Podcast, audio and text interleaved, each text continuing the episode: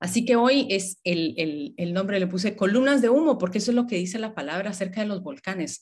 Habla de los volcanes de, las, de los montes derritiéndose. Eso es, eso es parte de lo que es el, eh, los volcanes, como se refiere el Señor. Hoy Claudia nos leía un pasaje donde decía que los montes se derriten y tiemblan ante la presencia del Señor. Y vimos la semana pasada acerca de los terremotos y los terremotos y los, y los volcanes, lógicamente, las erupciones están conectadas. Entonces, entre más ha habido temblores y terremotos, ha estado haciendo bastante erupción, especialmente los volcanes más em, importantes, digamos, los más grandes, y vamos a analizarlos cada uno para ver qué, qué es lo que el Señor nos está hablando. Esta semana, justo el domingo, inició lo que hemos estado viendo en el canal de Telegram, la conferencia del cambio climático de la ONU, esta conferencia está siendo llevada en Glasgow, creo que termina el 12. Son bastantes días, dirigentes de todo el mundo están tomando las decisiones de qué se va a hacer eh, con referencia a lo que se dice que es el cambio climático, que estamos viendo bastantes cambios, pero la semana pasada vimos por qué era que el cambio climático se estaba dando, qué es lo que dice la Biblia y lógicamente la Biblia nos dice que mucho del cambio climático, aparte de la mano del hombre, es el pecado. Eh, si no lo ha visto, véalo, el de la semana pasada, para darse una idea de, de más o menos de lo que estamos hablando.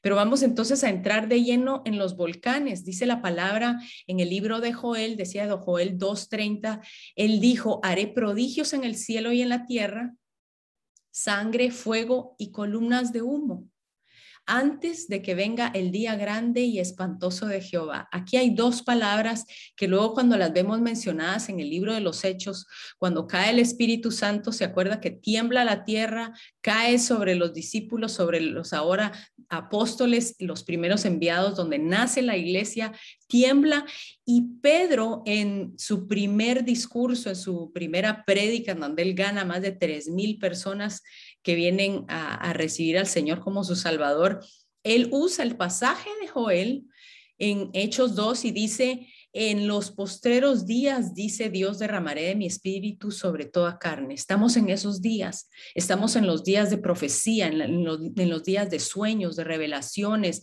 de más conocimiento de su palabra. Y dice, y daré prodigios arriba en el cielo, señales debajo de la tierra. Esos son terremotos, sangre, fuego y vapor de humo. Recuerda que en el otro, en el otro dice columnas de humo, aquí dice vapor de humo. El vapor viene de agua. Vamos a verlo más adelante. Antes de que venga el día del Señor grande y glorioso. ¿Por qué decía el Señor grande y glorioso, pero Joel dice grande y espantoso? Porque creo que son dos grupos de personas las que van a experimentar ese tiempo. Los que van a experimentar el estar separado del Señor, el no conocer del Señor, lo van a sentir como grande y espantoso, pero cuando nosotros veamos que viene la justicia de Dios, nosotros los que estamos hechos justicia de Dios en Cristo, sabemos de que va a ser un día grande y glorioso en donde todas las cuentas se van a saldar y donde de verdad el Señor va a tomar control de la tierra. Entonces, por eso son dos grupos diferentes, Pedro estaba hablándolo ya acerca del grupo al que él pertenecía, el grupo que está salvo por la gracia y por la gracia solamente. Cuando vimos la semana pasada sobre las placas tectónicas que se van encajando y desencajando, se van moviendo porque la tierra vimos que era un ser viviente que constantemente está hablando acerca de la grandeza del Señor a través de su nombre. Vea el de la semana pasada, lo invito a que lo vea porque es algo muy lindo. Eh, vimos que también esas, esas placas tectónicas provocan las erupciones y vemos cómo están eh, unidas todas, todo ese, lo que se llama el anillo de fuego en donde están unidas las, los volcanes más fuertes o más grandes, digamos, por lo menos eh, eh, del, lado que nosotros conocemos se llama el anillo de fuego y vemos que hay fosas diferentes de donde salen los volcanes que vemos, pero hay miles de volcanes en medio del mar que hacen erupciones que no podemos ni siquiera percibir o que muy pocas veces podemos ver. 1.600 de estos volcanes tienen capacidad eruptiva en la actualidad. Y se sabe que más del 70% de, de las erupciones son debajo del agua, debajo del agua.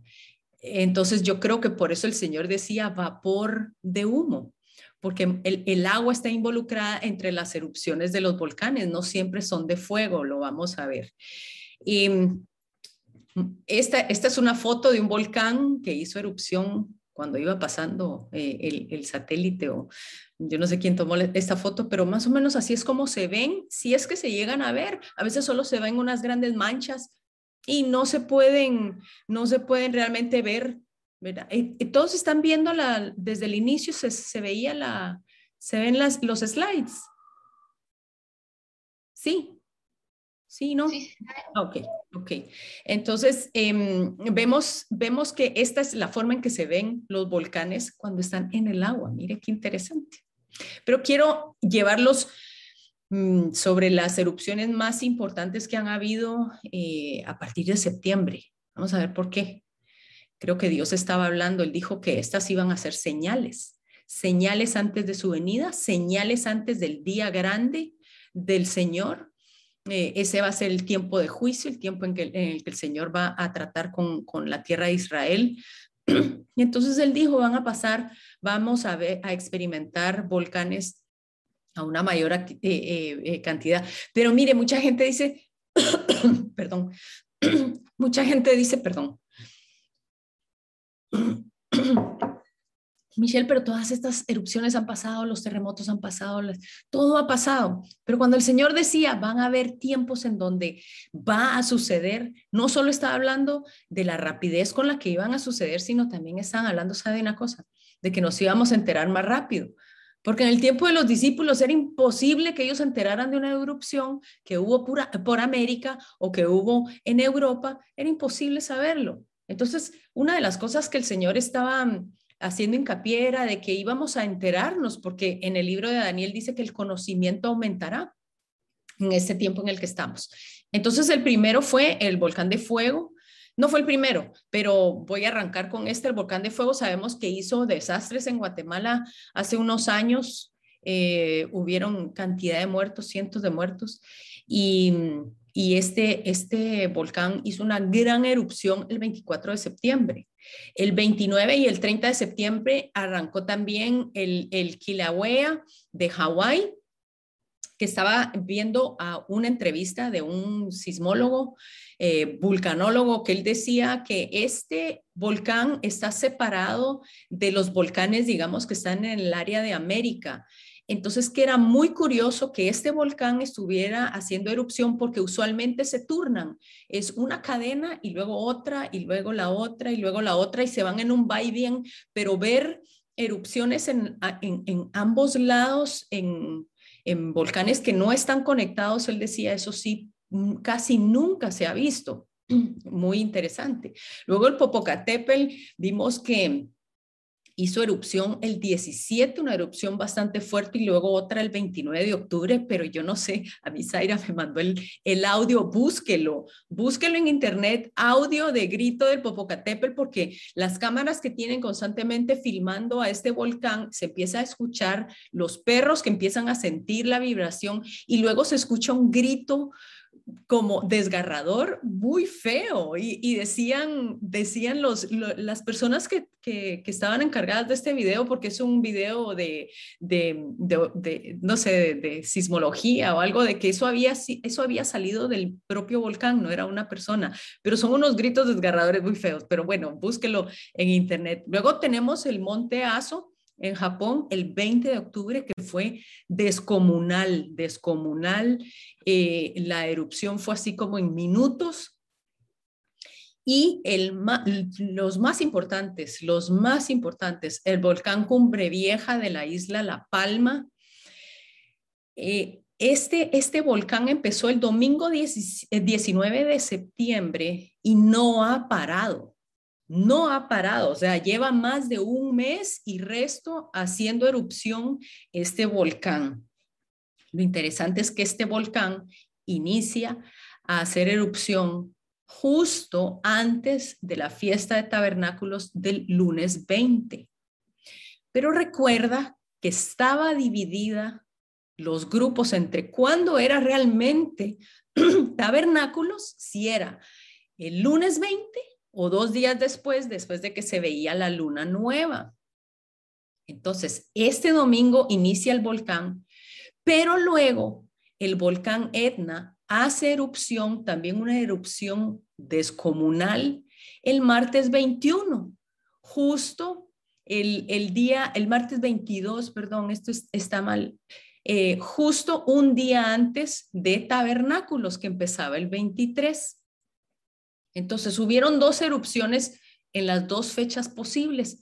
Como dijo el Señor, el día y la hora no la vamos a saber. Bueno, pues yo creo que también podemos eh, creer de que las, una de las dos fechas era la correcta y, y hubieron dos erupciones grandes, grandes, las más grandes que han habido este año, un día antes de cada una de las fechas. El 20 y el, del 20 al 30 de septiembre fue la, la vez número 50 que hizo erupción el volcán Etna solo en este año, solo en este año y luego hubo otra el 23 de octubre. Ha estado bastante, bastante activo. Hace como, más o menos, se podría decir, hace como unos 10 días o una semana fue que fue la última.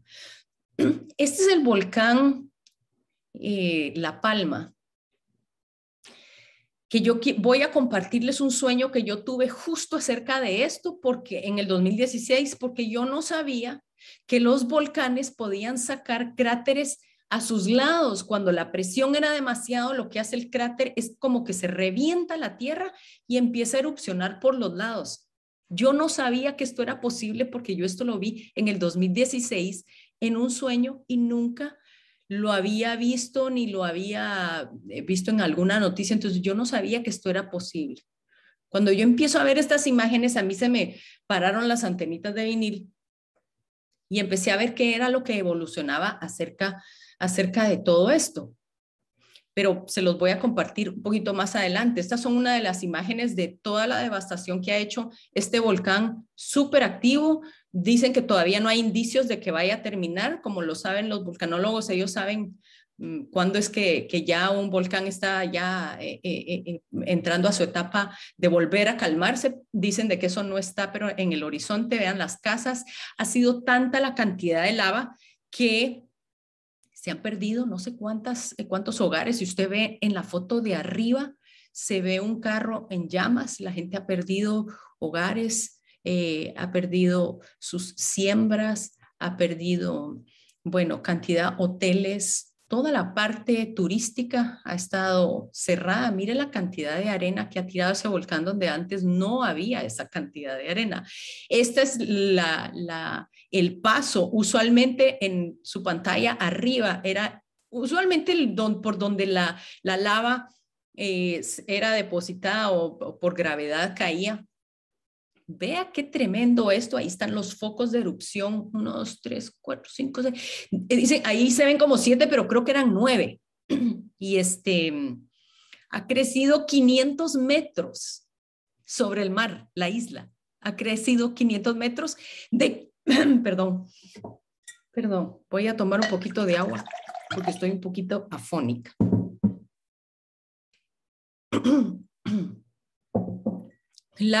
lo que ha crecido son 15 metros de altura y el 4 de octubre colapsa el cráter. Eh, así que es, es, impresionante la cantidad de magma que ha tirado este, este volcán. Esta es una foto del área, del área que ha crecido. O sea, la isla cambió totalmente su geografía impresionante. Esto es una de las de los videos, parecía como un lago de fuego. A mí se me hizo algo así como apocalíptico, esas, esas tomas impresionantes. Y estas son otras de las casas, y usted puede ver la casa de abajo, una casa de verano con piscina y están ahora totalmente soterradas. Otra de las erupciones, entonces, para luego vamos a retomar esa erupción de La Palma.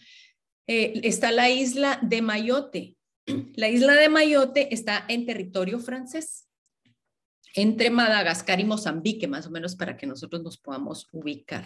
Desde el 2018 al 2021, esta isla empezó a percibirse una, movimientos eh, telúricos, eh, muchos temblores y los, sismólogos no, no, no sabían la razón porque esta isla usualmente donde está la isla, si usted ve en la parte de abajo, la parte roja, ese no es el volcán. El volcán apareció en la parte donde está el círculo. La parte de, lo que usted ve eh, de colores es la isla. Pero en la parte de abajo era una geografía bastante, bastante plana. Y a partir del 2018 hasta ahora, que acaba de haber una erupción gigante, este volcán no existía. No existía. Cuando de repente se dieron cuenta, apareció, hubo un terremoto de 5.9. Imagínense que esta isla ha experimentado 11 mil temblores. Desde esa vez, no, hombre, yo ya me hubiera cambiado de isla, yo no sé. Dicen que la cantidad de magma es de 5 kilómetros cúbicos, la más grande registrada en la historia en el fondo del mar y ha crecido más de 900 metros este volcán bastante interesante porque, porque eh, no solo son los volcanes que estamos viendo. Y dice que este, este volcán, el temblor se sintió por toda la Tierra. No fue percibido, pero así como muy grande, pero sí las ondas fueron percibidas por toda la Tierra. Y no solo la Tierra. Él dijo que iban a haber erupciones, pero él no dijo que solo limitaba la Tierra. Él dijo en los cielos también, recuerda. Entonces también hubieron este mes, justo este mes que acabamos de pasar, dos, dos erupciones, una el sábado 9 de octubre que le llamaron, es una eyección de masa coronal. Yo voy a ver si lo puedo, ahí está. Eh, vio, la, vio la, la erupción, vean la parte del centro, una masa coronal y esto emite por supuesto, una onda radioactiva fuerte que llega hasta la Tierra. Y luego hubo otro, el 28 de octubre, la más fuerte que la anterior, según la NASA, una llamarada significativa. Las erupciones solares son explosiones de radiación y esta erupción se vio en una mancha solar y se produjo justo en el centro del Sol, justo enfrente de la Tierra. Eh, estaban impresionados de cómo había sido eh, eh, la cabalidad del evento justo enfrente de la Tierra y la onda radioactiva llegó a la Tierra el 31 de octubre, justo en el día de Halloween. Pero bueno, vamos a dejar un poquito ahí los, los volcanes, porque entonces ya tenemos claro de que el Señor está hablando acerca de erupciones por todos lados, en la tierra, debajo del mar y arriba en los cielos. quiero, quiero que hablemos un poquito acerca de esto, porque esto va a poner la, plataforma con lo que quiero cerrar, que es acerca de Estados Unidos. Los asirios, como los habla la Biblia, fueron enemigos siempre del pueblo Israel. Enemigos número uno fueron los terroristas, los primeros terroristas eh, en, aquella extremos, ¿verdad? En aquella época eran, eran temerarios, eran hombres sanguinarios, eran famosos porque no solo llevaban cautivos a las personas, sino que literalmente las despellejaban. Ellos hacían muebles, secaban el cuero de sus enemigos y con eso hacían muebles. Y usted sabe que Hitler consultó la forma en que lo hacían porque él quería hacer lo mismo con, la piel de los judíos, sanguinarios. Así, a, ese punto eran los asirios, por eso eran, eran tan temidos. Ellos fueron, este, los antecedentes de lo que luego se convirtió en, el imperio otomano, eh, los musulmanes. Y este, curiosamente, los musulmanes descendientes de, los asirios o de los, de los otomanos fueron los que atacaron eh, a Estados Unidos en los eventos del 9-11. Pero los asirios fueron acérrimos enemigos del imperio del norte de Israel del imperio del norte.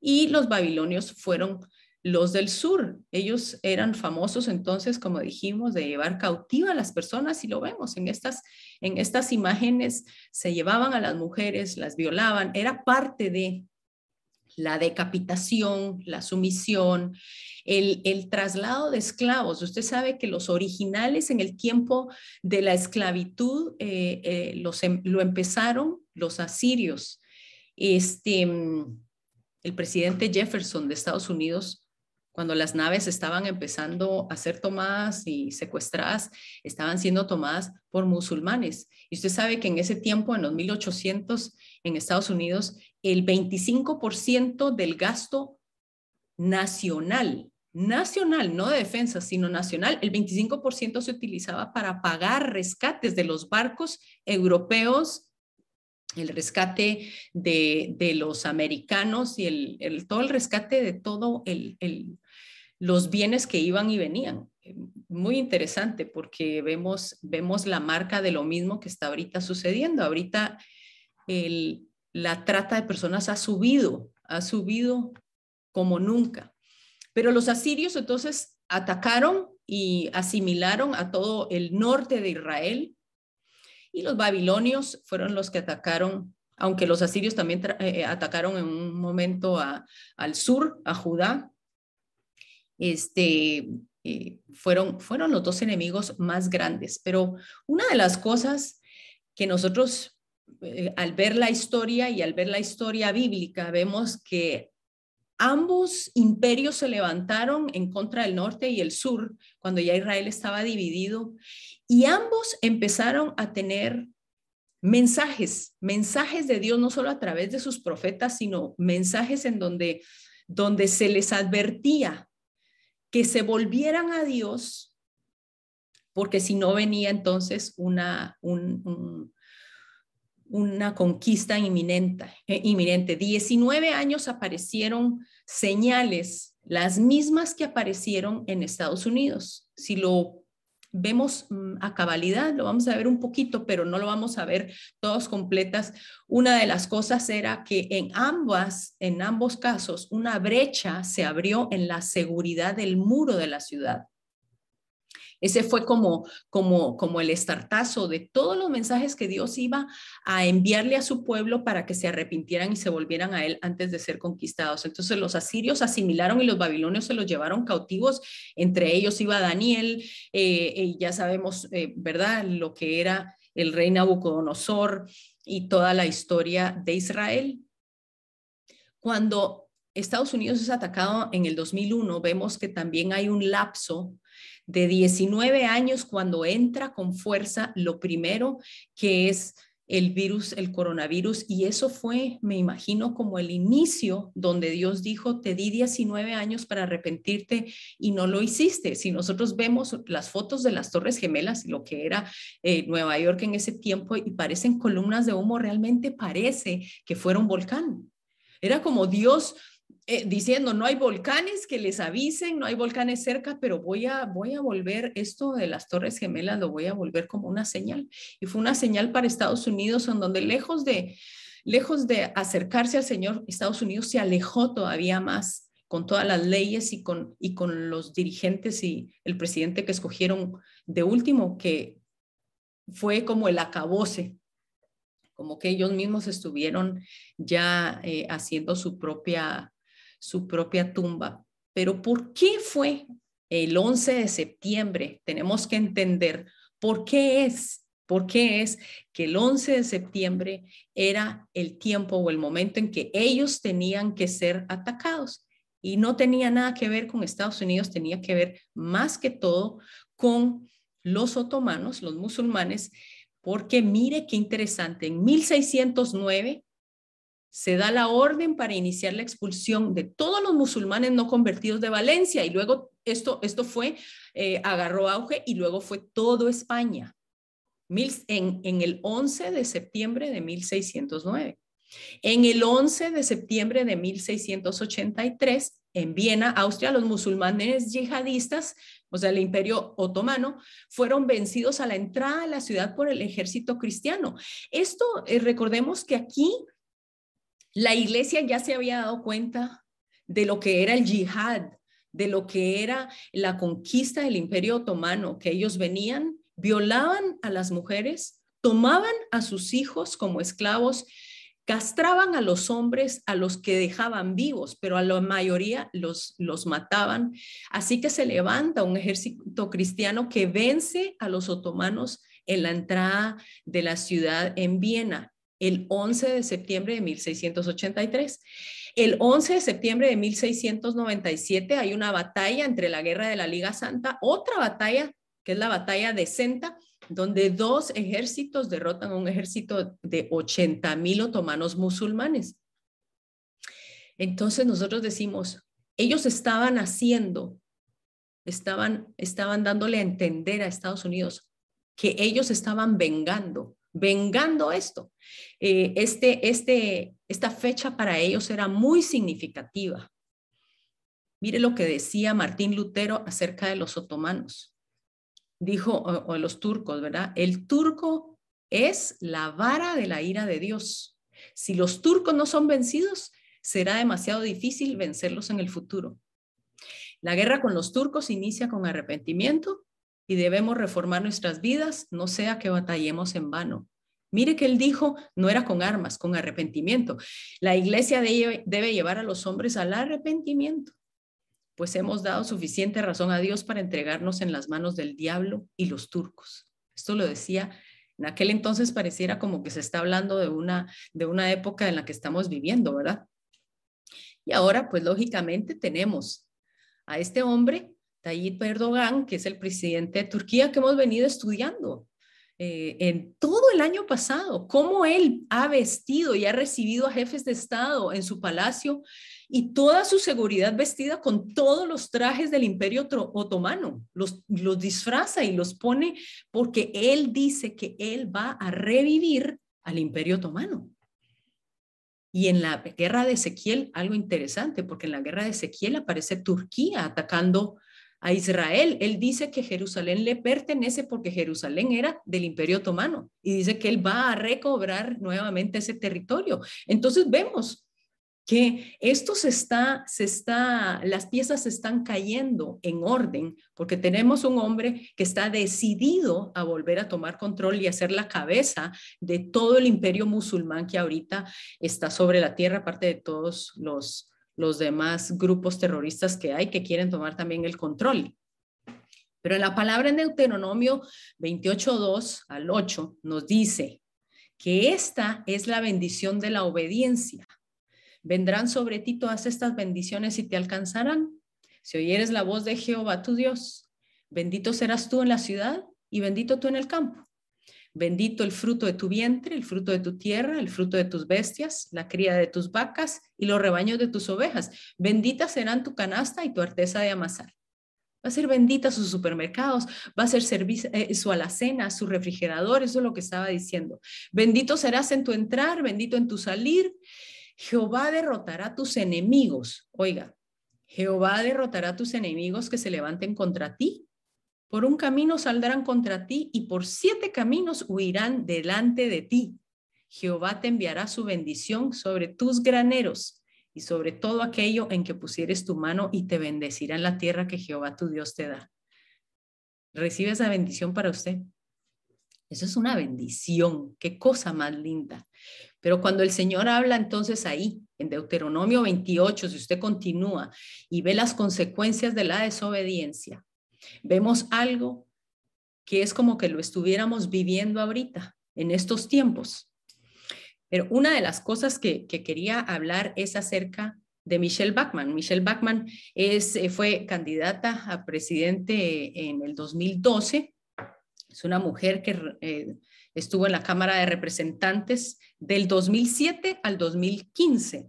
Ella trabajó en el Departamento del Tesoro, es una abogada cristiana, una mujer de Dios, una mujer que entiende los tiempos, no solamente la política, sino que entiende exactamente los tiempos de Dios. Y en una conferencia de Michelle Bachman eh, hace dos semanas, justo el 11 de septiembre, se llamaba la conferencia, se llamaba Behold, He Comes, ella dijo algo. Dijo, aquí en América, lo creo, y no hay duda alguna que estamos bajo juicio severo. Estamos bajo el juicio de Dios, de la forma en la que Él decida hacerlo. Él anhela que todos sean salvos, pero cualquier medio, persona o forma que elija lo hará para traer juicio a la nación de Estados Unidos. Una mujer que conoce los tiempos, esto lo dijo ella el 11 de septiembre recién que acabamos de pasar. Cuando una, una nación está bajo juicio, nosotros podemos ver en Deuteronomio que una de las formas o de las cosas que se manifiesta, se manifiesta una de las cosas o casi todas juntas, es el colapso del sistema financiero, el colapso de la sociedad en la moral, los líderes sin visión de Dios, el hambre, porque viene un cambio climático, eh, son conquistados por sus enemigos y vienen enfermedades.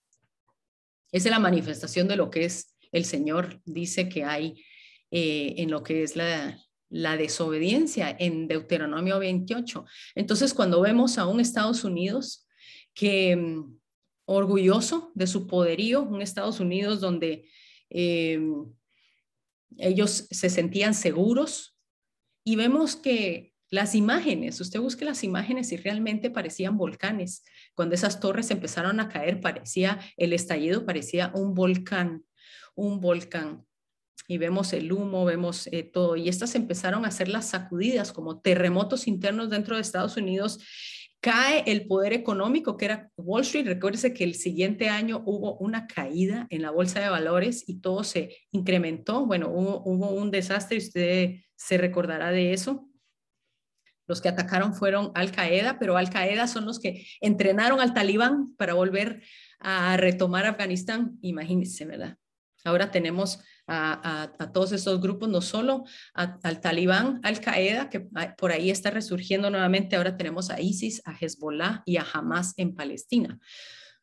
Pero esta eran una de las cosas que el Señor dijo acerca de la desobediencia. Jehová traerá contra ti una nación de lejos, del extremo de la tierra, que vuele como el águila, nación cuya lengua no entiendes. Se recuerda que era una lengua, todos los pilotos de estos aviones hablaron una lengua que es prima, es como prima de la lengua de los asirios. es, árabe y, y, es prima de la lengua de los asirios. Gente fiera de rostro que no tendrá respeto al anciano ni perdonará al niño. Y sabe que es curioso, que la gente se dio cuenta que uno de los aviones, no todos, eh, uno de los aviones este que se estrelló contra las torres era de American Airlines y, él dice traerá contra ti una nación de lejos del extremo de la tierra que vuele como el águila. Y el, y uno, el logo de American Airlines tiene un águila en su cola. Es impresionante, pero también dice gente fiera de rostro, que no tendrá respeto al anciano ni perdonará al niño. Esto es lo más doloroso, lo más doloroso contra los niños. Sabemos que es gente que que tiene eh, esos matrimonios con niños, con niñas, eh, abusan sexualmente de los niños, los usan para tráfico. Es una gran ganancia que ellos, que ellos obtienen solamente el tráfico de niños. Y dice, y comerá el fruto de tu bestia y el fruto de tu tierra hasta que perezcas y no te dejará grano, ni mosto, ni aceite, ni, ni la cría de tus vacas, ni los rebaños de tus ovejas hasta destruirte.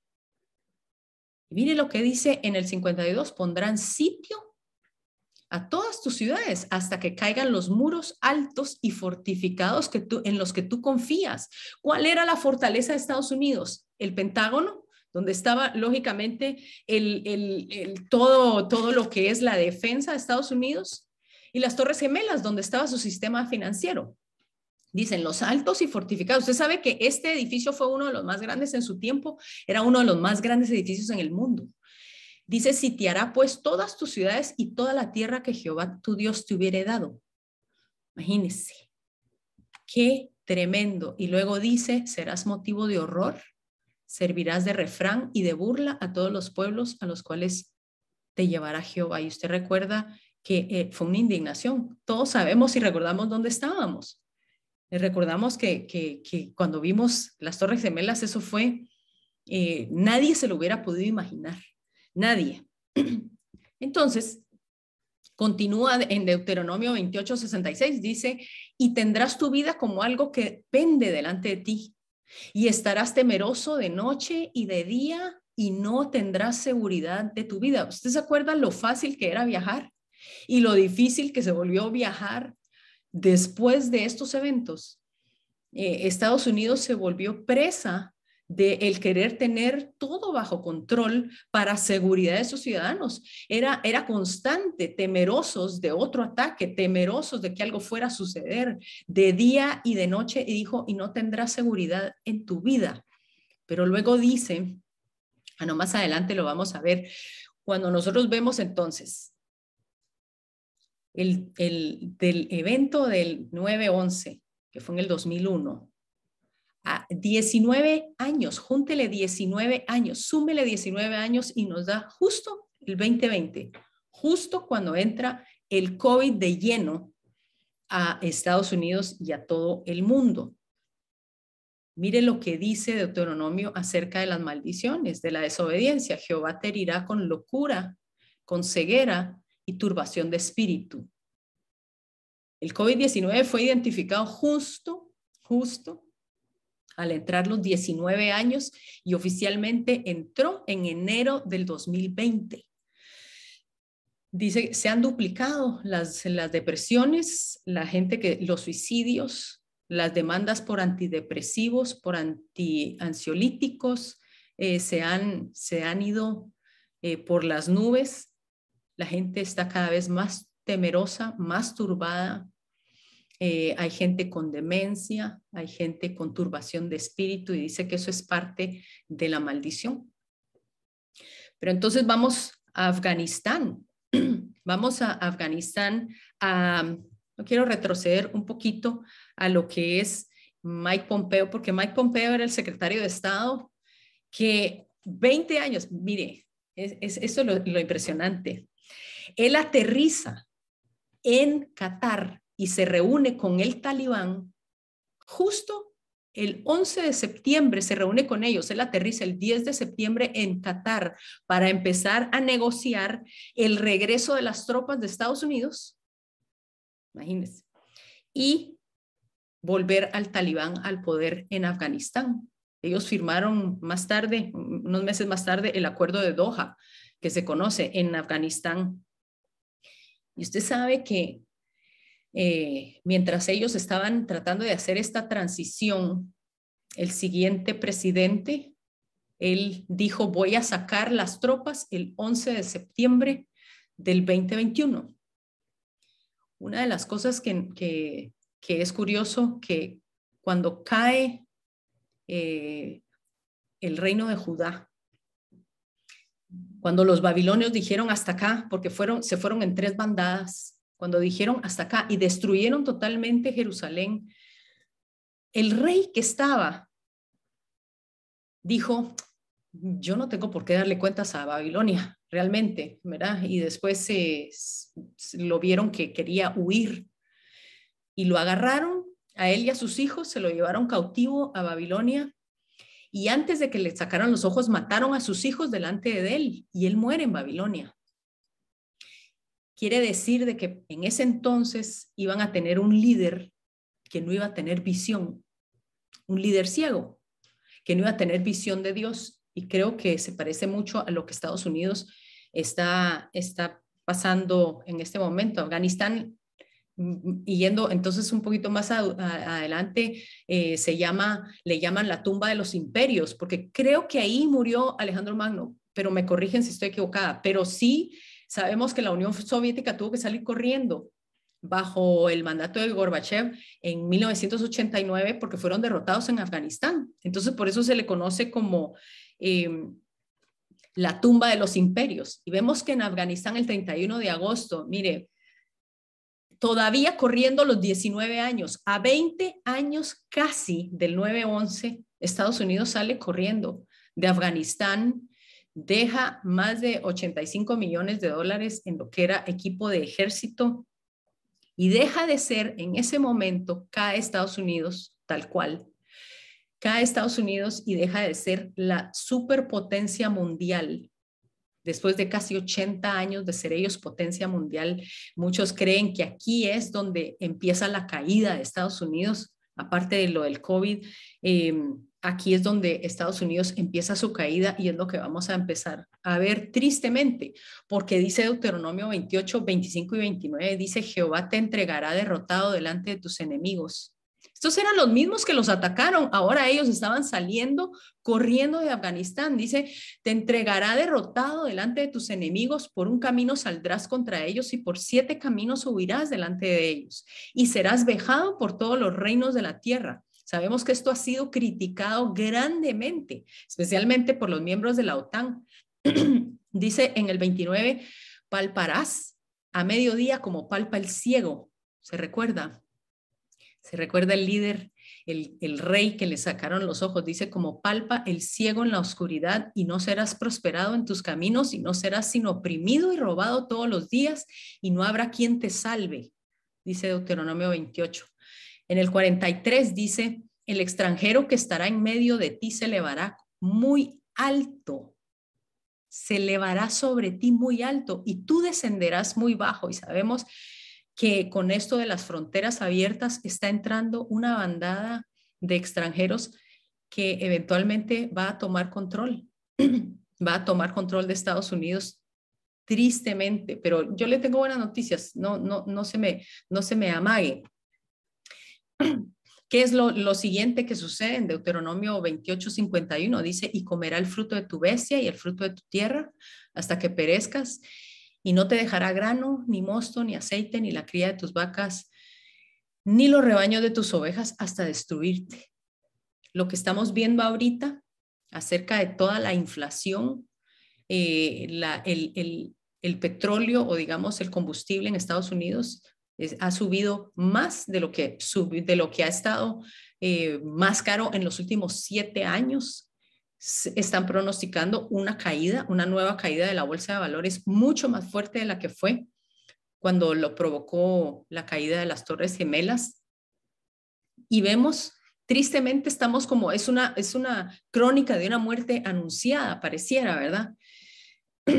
Pero luego quiero volver entonces estamos muy claros la posición en donde está Estados Unidos y, muchas veces decimos, ay, bueno, ¿y a mí qué me importa? ¿O qué me importa lo que pasa en, eh, en, el Medio Oriente? La verdad es que nosotros estamos en Centroamérica, aquí pura vida estamos, ¿verdad? Em, quiero hacerle mención de algo que entonces yo vi. El Rincón de la Vieja también entró en erupción.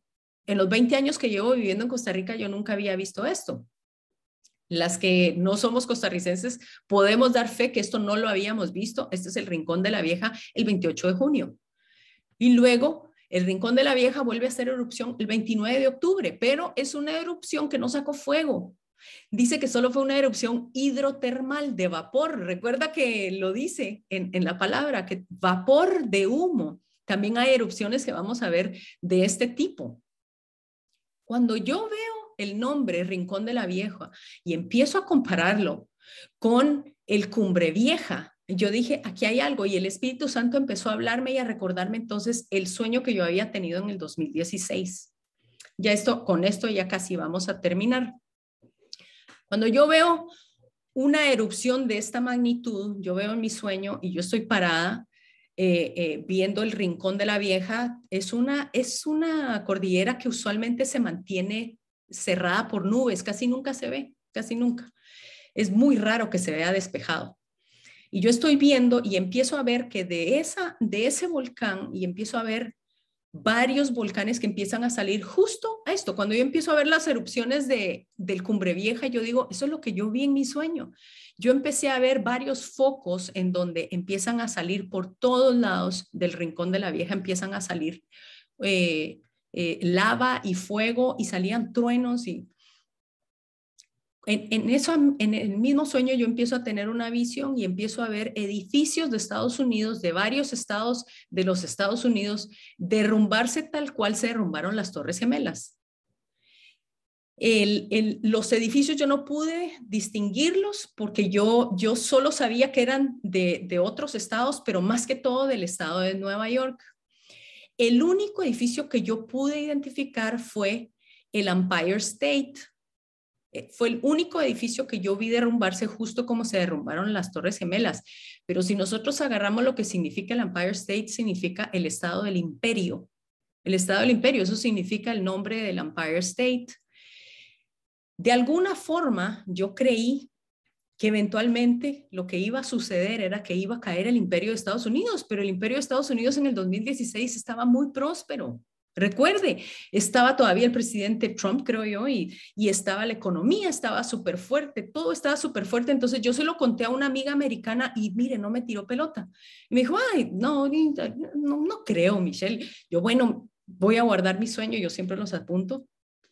Pero esta, justo esta, hace unas dos semanas el Señor me trajo a colación este sueño. Me trajo a colación la segunda parte del sueño, que es lo que nos, nos pertenece o lo que nosotros podemos tomar para nosotros. Y es que en el momento en que empieza a caer Estados Unidos o empieza a caer, yo empiezo a ver la onda expansiva de esta erupción y la empiezo a ver venir así, hacia donde yo estaba, pero yo estaba parada ya, ya no donde había visto la erupción, sino yo estaba parada justo en la casa en donde yo estoy viviendo. Yo no estaba viviendo en el 2016. Entonces el Señor me decía, es para este tiempo. Y yo empiezo a ver la onda expansiva y yo le decía, estábamos en una casa de, de, como de montaña con las ventanas y las puertas abiertas y yo le empezaba a decir y a gritar a la gente que vieran lo que venía y que por favor cerraran puertas y cerraran ventanas porque venía una onda expansiva bastante grande. Em, lo que yo puedo percibir es de que el Señor lo que está llamando es arrepentimiento, porque el, el tener puertas abiertas habla de pecado. Realmente lo que el Señor está llamando es arrepentimiento y es creo lo que el Señor me ha tenido hablando en los últimos meses acerca de de buscar del Señor, que ya no es tiempo de buscar nuestra propia satisfacción en las cosas que nos interesan, sino buscar realmente las cosas del reino de Dios.